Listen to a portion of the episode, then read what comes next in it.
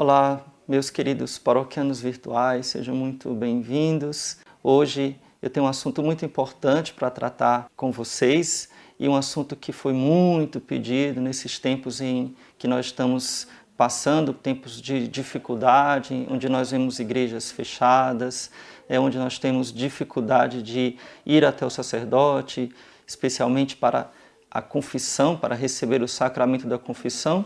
Então, muitas pessoas têm me perguntado sobre como eu vou receber o perdão de Deus se eu não consigo me confessar, se eu não consigo ir ao sacerdote. E agora, como eu vou receber a misericórdia divina? Então é sobre este assunto que nós vamos tratar hoje. Então peço que você me acompanhe até o fim, porque é muito importante você entender isso que eu vou explicar aqui. A primeira coisa que eu queria explicar é que nós não podemos usar a desculpa do pecado para continuar pecando. Então, tem um vídeo especialmente aqui no canal sobre isso. Depois eu peço que você assista, eu vou deixar no card aqui para você ver. Então, é uma tentação muito grande. Nós, quando não temos condição de ir para o sacerdote, nós nos encontramos em pecado, o inimigo das nossas almas, ele nos tenta pecar mais. Não sei se isso já passou por você. Se já passou, coloque aqui nos comentários se você já foi tentado sobre isso. Mas, muito pelo contrário, nós devemos buscar um arrependimento, buscar a conversão, buscar a reconciliação com Deus. Existem muitos muitas formas de nós nos reconciliarmos com Deus, que nós achamos que é somente a confissão. E eu vou ensinar isso aqui para você. A primeira forma de nós nos reconciliarmos com Deus é o batismo. Então, pelo batismo, nós somos perdoados do pecado original, e se a gente foi batizado já grande, adulto ou jovem, nós somos perdoados de todos os pecados anteriores ao batismo. Né? O batismo é o começo da vida da graça, é o começo da vida nova. As imagens bíblicas do batismo, uma delas é a Arca de Noé. Assim como Deus salvou a humanidade através da Arca de Noé, passando pelas águas, então assim nós somos salvos passando pelas águas do batismo na barca que é a igreja, a barca de Pedro que é a igreja, que é a barca de Jesus, que nos leva até a terra firme, que é a terra prometida para nós, é o céu. Porém, eu queria pegar essa imagem bíblica porque ela é muito interessante. As pessoas foram salvas porque permaneceram dentro da arca. Se elas tivessem colocado a cabeça para fora, se tivessem pulado né, para dar uma nadadinha fora da arca, elas teriam morrido. Se elas não tivessem chegado a tempo, elas teriam morrido. Então a humanidade, toda a humanidade estava ali dentro daquela arca. Né? A família de Noé era toda a humanidade. Então a humanidade foi salva ali porque permaneceu na arca. Então veja, quando nós somos batizados, nós entramos na vida da graça e nós entramos na igreja, que é a barca de Jesus, cujo Papa, né, o Pedro, é o timoneiro, né? É aquele que está sob inspiração do Espírito Santo, junto com todos os bispos, o magistério da igreja, estamos guiando esta barca até a terra firme que é o céu. É, porém, infelizmente, após o batismo, nós podemos perder a graça santificante pelo pecado mortal, nós como que pulamos da barca de Pedro. Né? Então, claro, quando nós nos afastamos da igreja, quando nós é, aderimos a seitas, né? quando nós vamos para outros lugares, onde não há salvação, nós pulamos da barca de Pedro.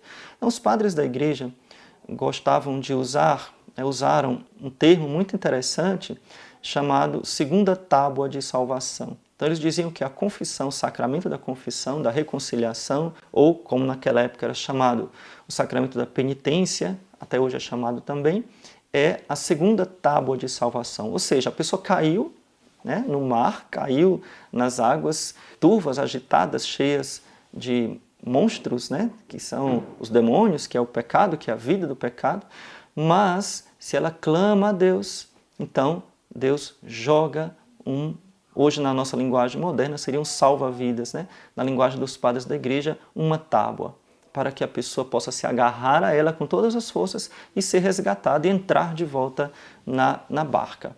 Então esta tábua que a igreja lança é a confissão.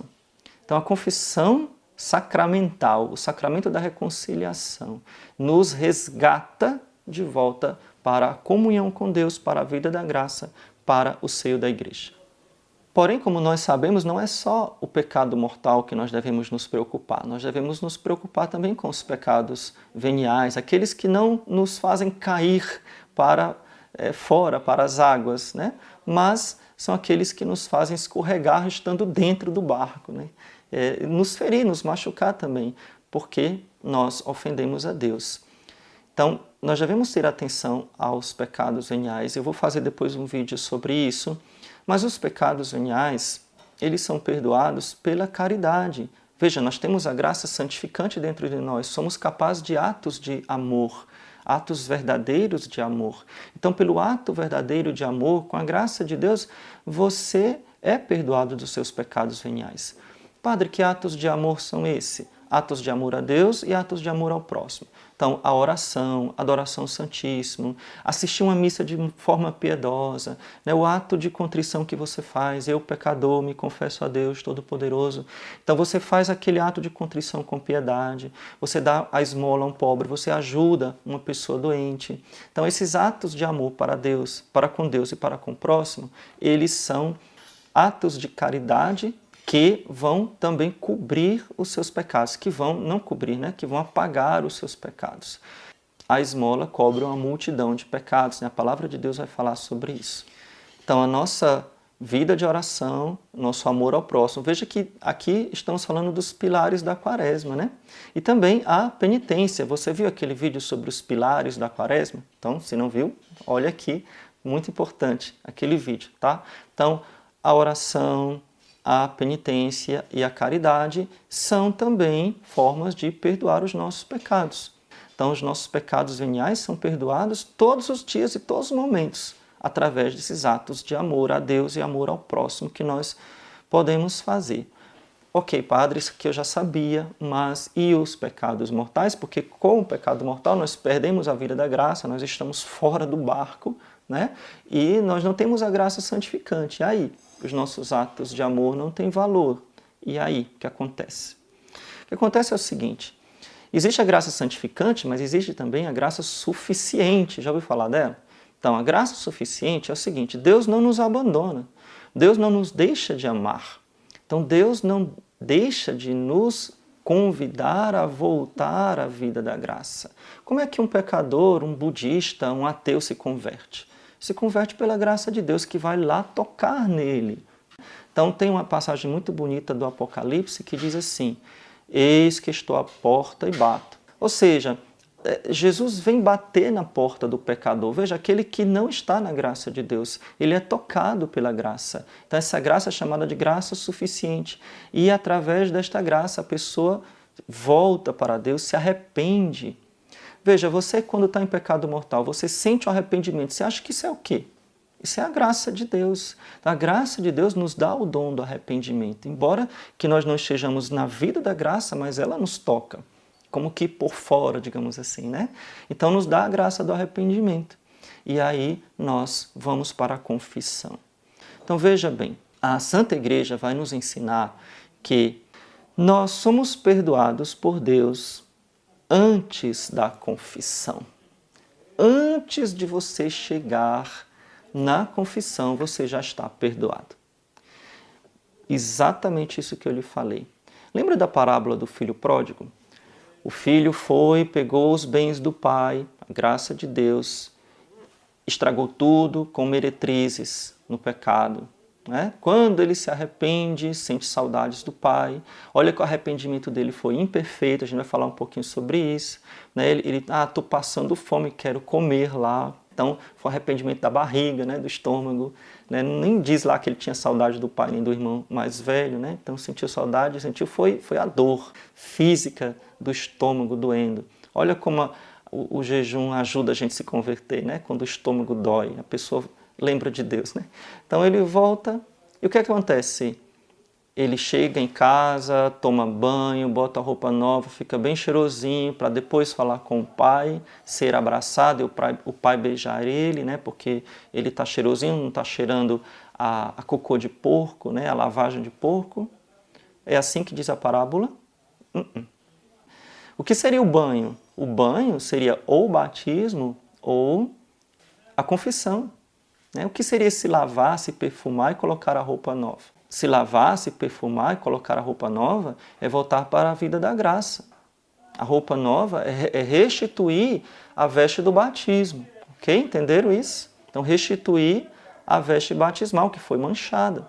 E o que é o banquete, a festa que o pai faz? Não, você já entendeu, né? O banquete é a Eucaristia.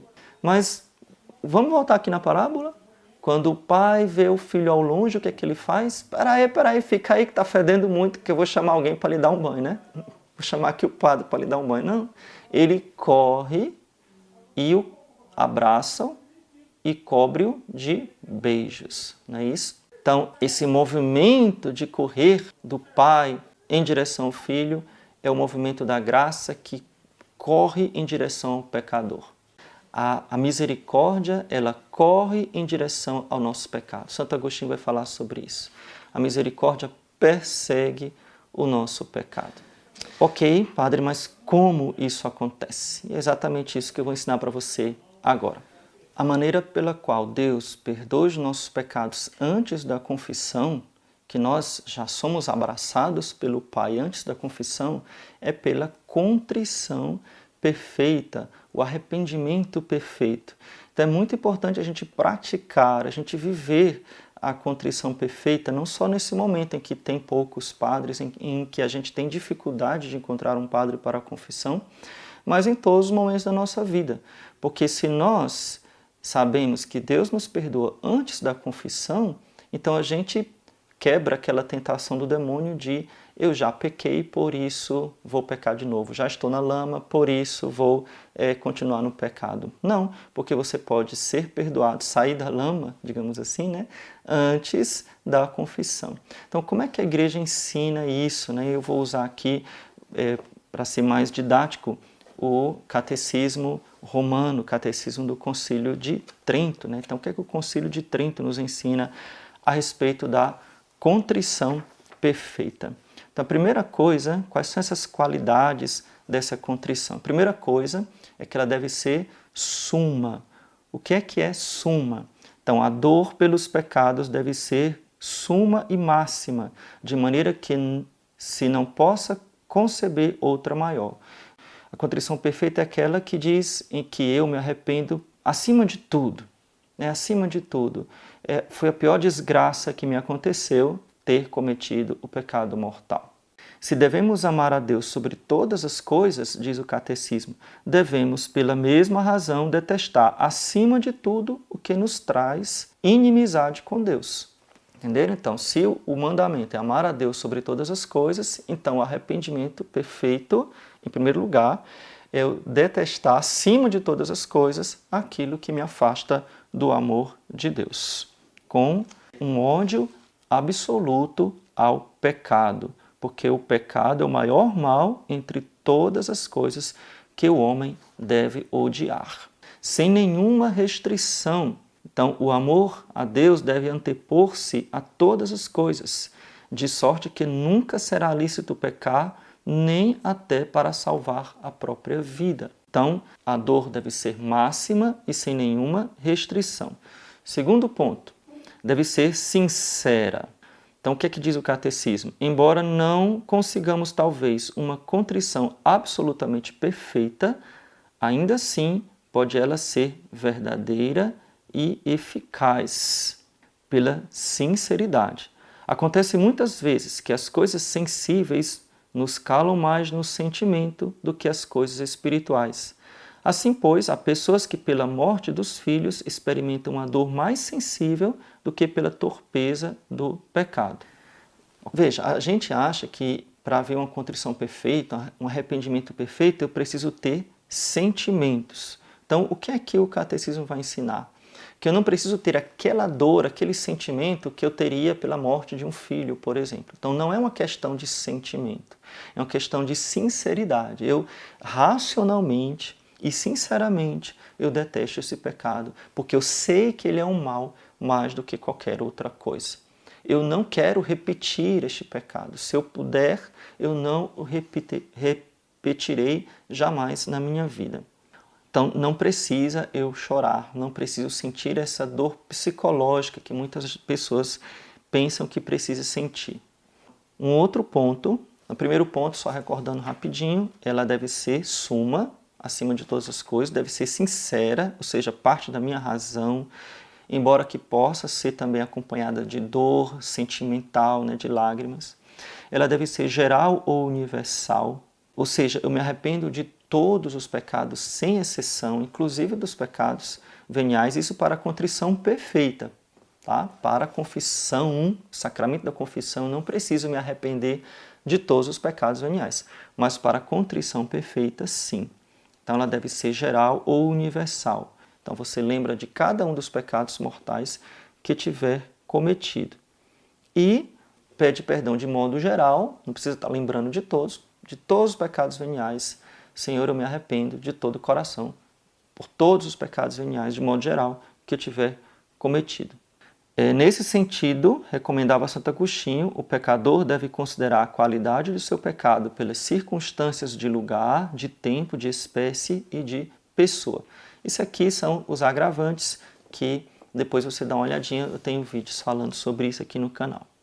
Uma coisa muito importante que o catecismo é, nos exorta é nós mantermos a confiança em Deus, a confiança na misericórdia infinita de Deus que sempre nos perdoa.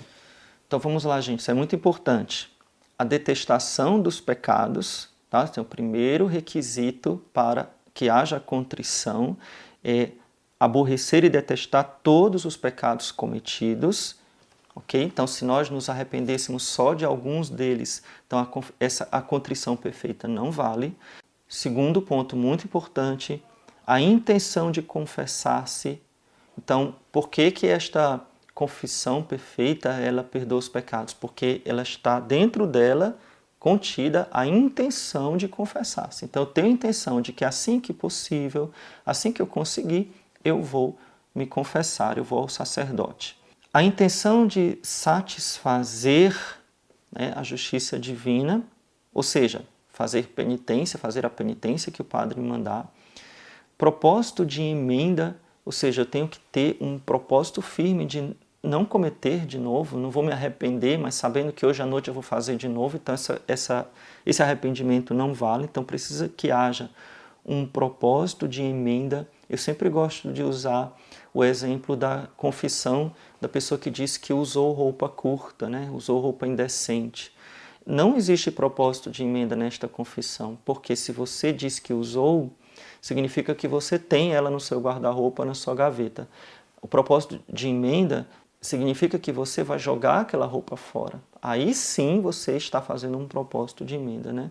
Que você vai fugir daquela ocasião de pecado, que você vai fechar as portas, se é possível, né? As portas para aquele pecado. Quando eu digo se é possível, eu falo naquilo que depende de nós. Às vezes não depende de nós fugir totalmente de todas as ocasiões de pecado. Por obediência, por vários outros motivos, por incapacidade mesmo, a gente não consegue. Vou dar um exemplo aqui. O seu vizinho tem um, um, um funk imoral que toca bem alto e você escuta. O que, que, você vai fazer? Você não pode matar o vizinho, você não pode fugir de casa. Então, é uma ocasião de pecado? É, mas não é pecado que não depende de você. É isso que eu quero falar, né?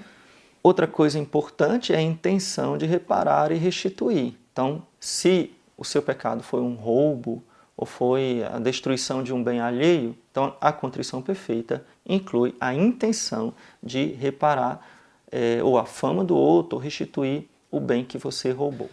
Se você prejudicou a, ao irmão, aliás, se o seu pecado foi o ódio, por exemplo, né, um ódio mortal, né, uma ira muito grande, então a contrição perfeita vai incluir o seu perdão das ofensas. Não, não tem como você é, ser perdoado por Deus sem perdoar quem te ofendeu. Né? Então, como é que eu digo que vou fazer uma contrição perfeita e ser perdoado por Deus se eu não perdoo né, a quem me ofendeu? Está lá no Pai Nosso: perdoai as nossas ofensas, assim como nós perdoamos a quem nos tem ofendido. Né? Perdoai-nos as nossas ofensas. Então, isso aqui é muito importante. Então, a doutrina da igreja vai ser muito claro, o catecismo da igreja vai nos falar claramente que pela contrição perfeita acontecendo a contrição perfeita nos nossos corações, Deus logo nos concede o perdão dos pecados. O perdão precede o sacramento. Porém, como você escutou explicando, ele inclui a intenção de confessar. Perguntinha que todo mundo vai fazer: Padre, eu posso comungar tendo feito a contrição perfeita? Não, não pode. A não ser num caso de extremíssima necessidade, onde você não vai ter padre por muito, muito tempo, né? digamos assim, por vários meses, e você precisa comungar então você até poderia, tá? Mas normalmente não, você não pode comungar fazendo a contrição perfeita. Para que serve a contrição perfeita então? Para você ter paz na alma e para você ter a certeza de que se você morrer, você não vai para o inferno. Acho que isso aí já vale a pena, né? Então ter a certeza de que você não vai para o inferno. Então, isso é muito importante, tá? Com a contrição perfeita eu sou perdoado e eu não vou para o inferno. Eu vou deixar aqui na descrição do vídeo o resumo de tudo isso que eu falei. Queria lembrar que nós estamos numa promoção bem grande na nossa livraria para que a gente aproveite esse tempo que a gente vai ter que ficar em casa para a gente ler, alimentar a nossa alma com a leitura espiritual. Eu tenho aqui a Legenda Áurea, né? um clássico da vida dos santos. São 170 histórias da vida dos santos até o século XIII, é um clássico, né? Nós alimentar a nossa alma com leitura espiritual, alimentar a nossa inteligência com a formação, né, com a leitura do catecismo, com a leitura da doutrina da igreja. Aproveita, né? Compra aquele livro das cruzadas para você ler, compra a Suma Teológica, né? compra aqueles livros mais duros para você aproveitar esse tempo. E alimentar também os nossos conhecimentos para defendermos a nossa fé como por exemplo a gente estudar sobre o comunismo. Né? Até aqui uns livros que eu queria mostrar rapidinho para você. Os temperamentos, por exemplo, esse livro aqui é fininho. Eu achei interessante, ele fala o seguinte: Como podemos nos santificar se não nos conhecemos? O autoconhecimento é uma chave essencial para dominar a ciência dos santos. Então, muito interessante a gente conhecer o nosso temperamento, catecismo, leitura espiritual, Santo Afonso Maria de Ligório, né? leitura intelectual, para alimentar a nossa nosso intelecto, isso é importante, né? o Chesterton, para a gente crescer nos nossos conhecimentos e sabermos defender a nossa fé, para a gente estudar o, o, feminismo, né, que tanto ataca a imagem verdadeira da mulher segundo o plano de Deus. Né? O feminismo é contrário à doutrina da igreja e tantos outros que você pode ver lá na nossa livraria com até 60% de desconto. Né? Temos outras coisas, como imagem dos santos, né? tem aqui São José, hoje é o dia de São José. Queria avisar para vocês que nós vamos fazer todos os dias uma live aqui no nosso canal, transmitindo a Santa Missa às 7 horas da noite. Então não se esqueça de deixar o seu gostei e coloque aqui nos comentários sugestões de temas para a gente conversar durante esse tempo em que a gente vai estar mais à vontade, nós vamos estar mais disponíveis né, para é, nos alimentarmos espiritualmente. Então, Deus te abençoe, você e a sua família. Louvado seja nosso Senhor Jesus Cristo, para sempre seja louvado.